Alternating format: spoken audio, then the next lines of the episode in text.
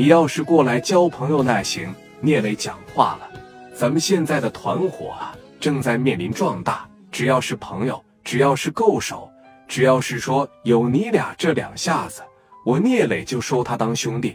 那说，你看这边利明一过来，那小静给你拿捏的，来到聂磊跟前，小孩聂磊、蒋元、刘丰玉这哥仨在这谁也没动弹，抬眼一瞅他，你要不是来买皮鞋的吧，就抓紧时间滚蛋啊！蒋元说话很狂，不会给你留任何的面子。刘丰玉两手这一抱抱，没听着说啥吗？买皮鞋挑一挑，不买皮鞋抓紧时间滚蛋。戴个小墨镜，加个小包，领几个小弟在这狂啥呀？滚犊子！利明当时一瞅，这还真挺狂啊，这跟传说的也差不多。聂磊这边一站起来，你好，哥们，怎么回事？你是聂磊吧？我听说即墨路出了个小大哥呀，打架挺狠，长得文文弱弱的，跟个书呆子一样，戴个小眼镜，应该就是你吧？你是给于飞干了那小子吧？是我，我叫聂磊。行啊，跟谁都敢干是吧？你没问问于飞他老大是谁呀？你没问问，说于飞在这一天收好几千保费，他都交给谁呀？你就敢打他？你就敢把三根手指头剁了？你完了，你知道吧？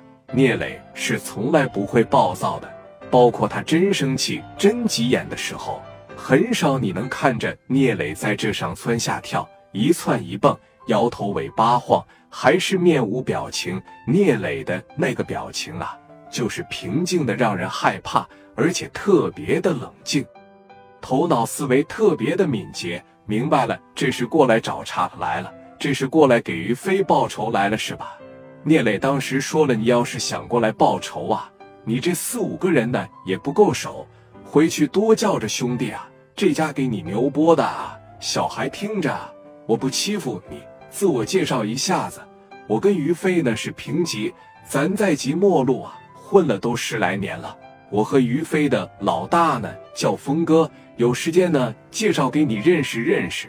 我没兴趣认识你们，一点脸都没给留。”什么这大哥那大哥呀，没兴趣。你是在作死，你知道吗？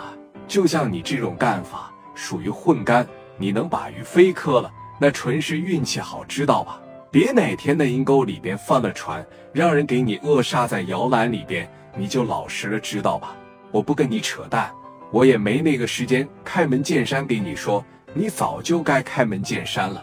你在这磨叽半天干啥呀？要不在这打一仗啊？聂磊现在就是这种好干分子的表现，就淋漓尽致了啊！这边一挨一抱，膀一叉腰，给你两个选择啊。首先第一点呢，给于飞还有于飞这帮子兄弟把医药费赔了。第二点啊，必须得向我们家峰哥俯首称臣，以后再即末路啊，给你块小地盘，你就在这这么混着。但是啊，你得明白这么个道理。在哪个山头，你必须得拜哪家的土地爷啊！以后峰哥就是你的老大，听明白了吗？峰哥呀，让我转告给你，说了挺欣赏你小伙，挺敢干啊，情商挺高。但是啊，孙猴子他再能蹦跶，不也得逃不出如来佛的手掌心吗？咔嚓往这一摁，不就压死你了吗？所以说啊。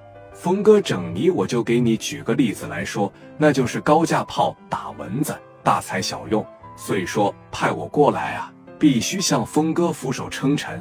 以后在街上只要见着峰哥，必须叫一声老大。如果要不的情况下呢，哼，你能整得了于飞啊？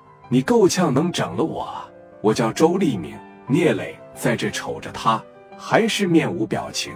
蒋元在这抠着脚丫子，刘丰玉在这啃着西瓜。说白了，聂磊就感觉你身上都没有于飞那劲，我根本就不存在怕你。说完了，说完了，我要是哪一条都不选的，哪一条都不选，那你就是在作死。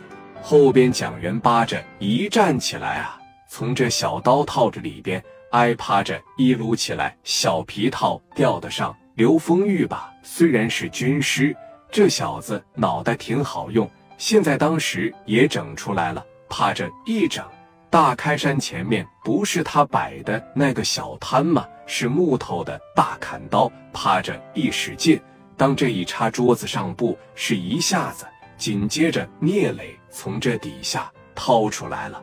我怎么个做死法呀？呀，你教教我呗！啊，你教教我呗，兄弟，你这么玩啊，真容易给自个完美。看看啊，现在基本上七八十个摊过来了的一大半了。聂磊为什么一开始没动弹？他贼会给自个做人设。你的示威的人越来越多了，以后我得守着人打你，我就要这个面，就这么狂。眼瞅着这人越来越多，越来越多，底下就议论纷纷了。